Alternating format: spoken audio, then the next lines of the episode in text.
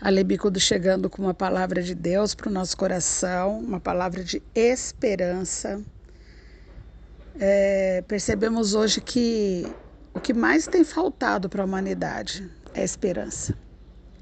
As pessoas têm dúvida né, se realmente é, a dor vai passar, se realmente essa prova vai passar, se realmente o Covid-19 vai embora, se realmente vai ter uma vacina, se realmente voltaremos a viver como vivemos antes, viver o normal. E a resposta é não. Não voltaremos a viver como antes.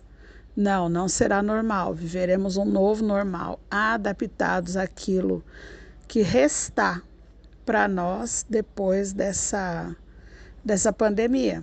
Mas eu creio que, em nome do nosso Senhor Jesus Cristo, estamos aprendendo a lidar com novas situações. E o nosso coração precisa estar cheio de esperança para aquilo que virá. Ah, mas tem uma possibilidade de lockdown de novo a partir do dia 30. Tudo bem.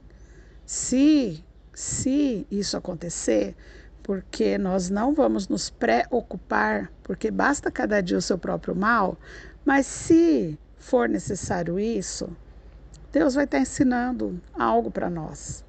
Se for necessário, que as pessoas respeitem dessa vez. Né? Se for necessário, gente. Tem gente sofrendo já. Nossa, mas já vai tudo parar de novo. Gente, não sabemos, não sabemos. Então, o que gera a dor, o que gera a ansiedade, o que gera a, a falta de esperança é a preocupação.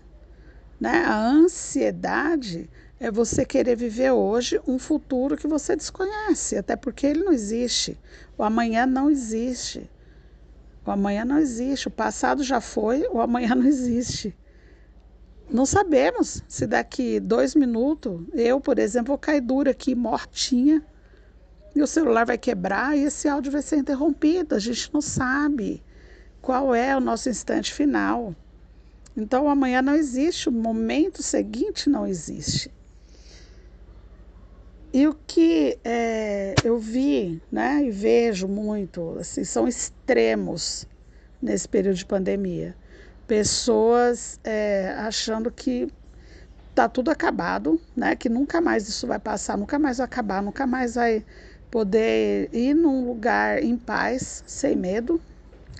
E pessoas achando que não, que, que não é tudo isso, né? Precisamos ter um equilíbrio. Qual é esse equilíbrio? O meu equilíbrio é meu, o seu é seu. O que eu não posso fazer é desrespeitar o próximo, né? E eu preciso entender que isso tudo é um momento em que Deus está provando a nossa fé.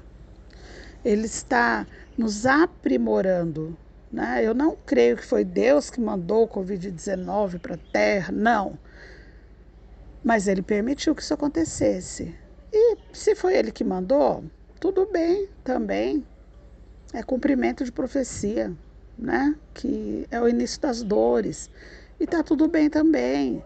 Gente, não adianta orar para que o apocalipse não chegue. Vai chegar. Está escrito, Deus falou e está escrito. Tudo o que está escrito vai acontecer. Não adianta orar. Ai, não, Senhor, nos livra das, das pragas, nos livra das enfermidades do final dos tempos. Não adianta orar, vai acontecer. E aí, lá em Romanos 5, nós temos uma palavra para acalmar as nossas aflições desse momento.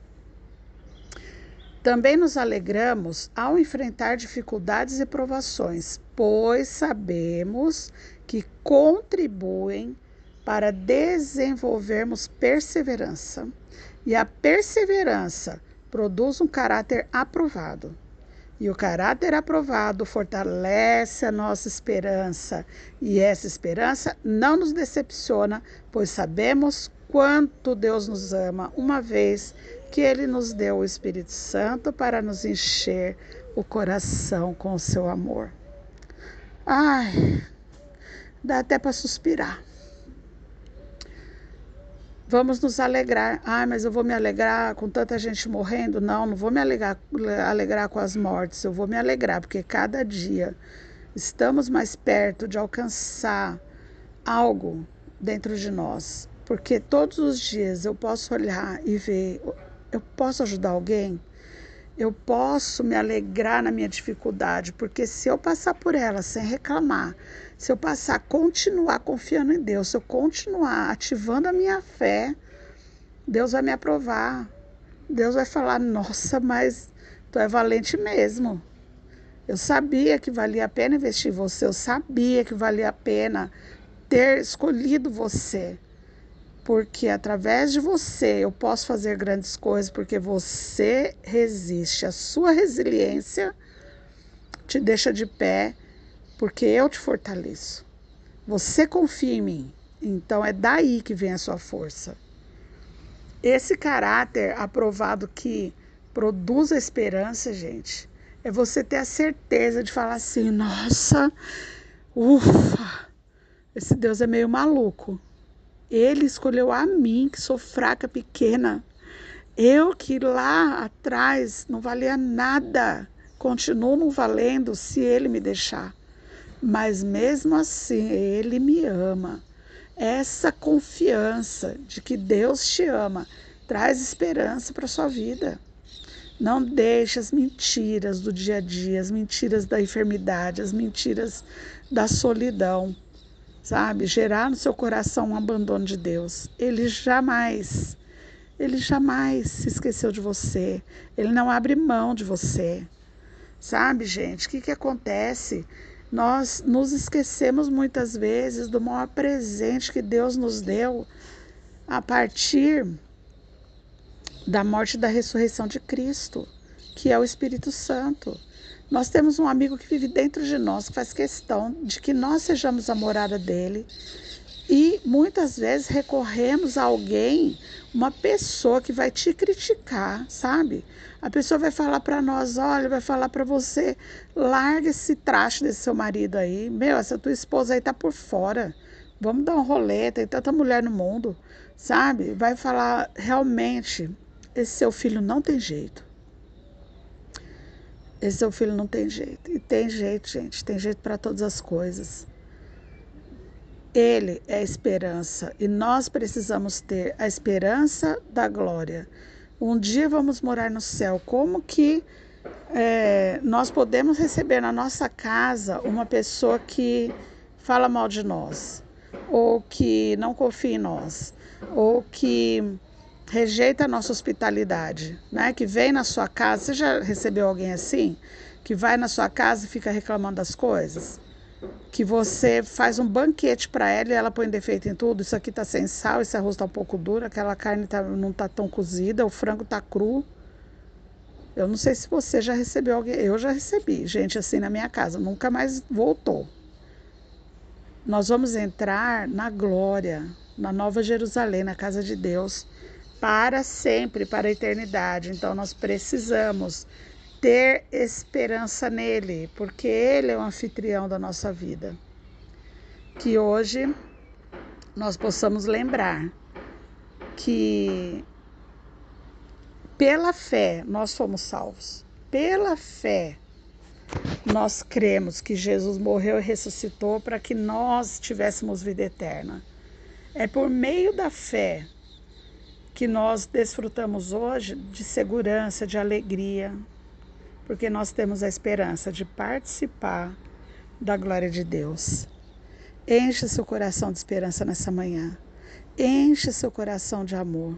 Sabe? Olhe para tudo isso que está acontecendo e fala: Senhor, obrigada, porque eu e minha casa estamos guardados pelo sangue do Senhor. Eu aplico uma gota dos sete derramamentos de sangue de Jesus sobre a minha casa, sobre os umbrais da porta, das janelas, sobre a minha vida, os umbrais da minha vida, da minha mente, do meu coração, de cada membro da minha família, das minhas finanças, dos meus bens, de tudo que se relaciona comigo.